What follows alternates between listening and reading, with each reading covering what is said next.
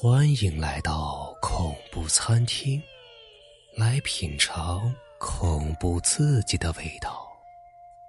本节目由喜马拉雅独家播出。头七，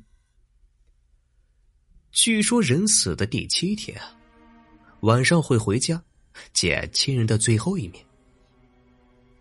我呀是家里的独生女，从小便不相信鬼神之说，于是对于这些啊都觉得是无稽之谈。直到堂姐结婚之后，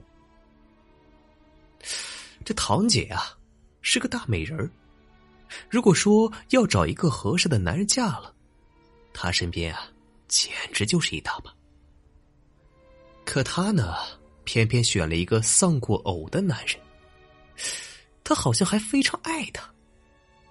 听说啊，度蜜月的时候，姐夫给姐姐买了一份高额的保险单，价值好像一百多万呢，还托人给姐姐从国外带回来一堆维他命。听说服用之后啊，可以让人青春永驻、健康有活力。姐姐啊，当然是开心极了。这个男人。对他可真是好啊！可之后的一个月啊，堂姐不仅没有青春永驻，反而以前红光满面的脸蛋变得是枯黄松弛；不仅没有健康有活力，反而变得是日渐憔悴，情绪忧郁，成日的不进食，连医生也检查不出是什么毛病。过了不久啊，就死了。这堂姐死后啊，听说姐夫连续几天都在做噩梦，梦到堂姐活过来要他的命。我这时啊，顿时惊讶不已。这堂姐姐夫感情一向很好，为什么姐夫会做这样的梦呢？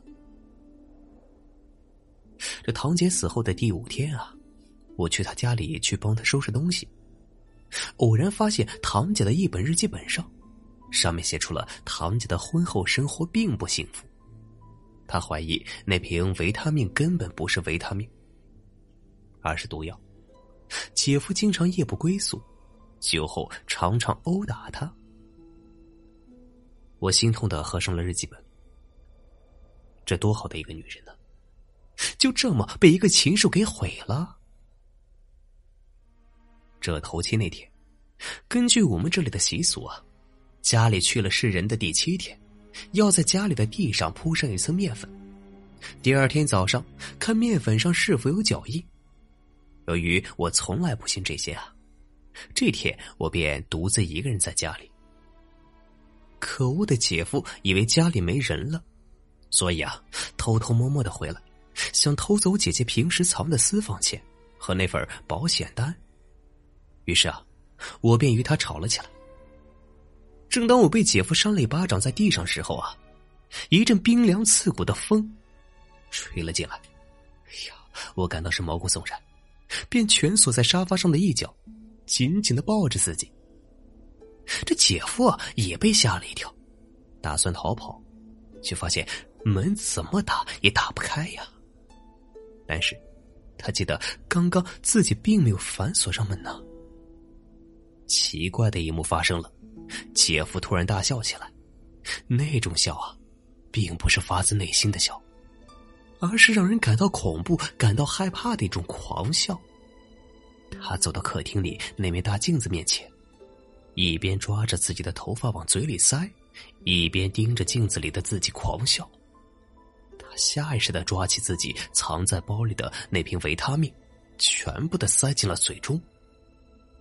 直到嘴里和头皮上都流出了鲜红的血液，直叫人感到恐惧，感到害怕。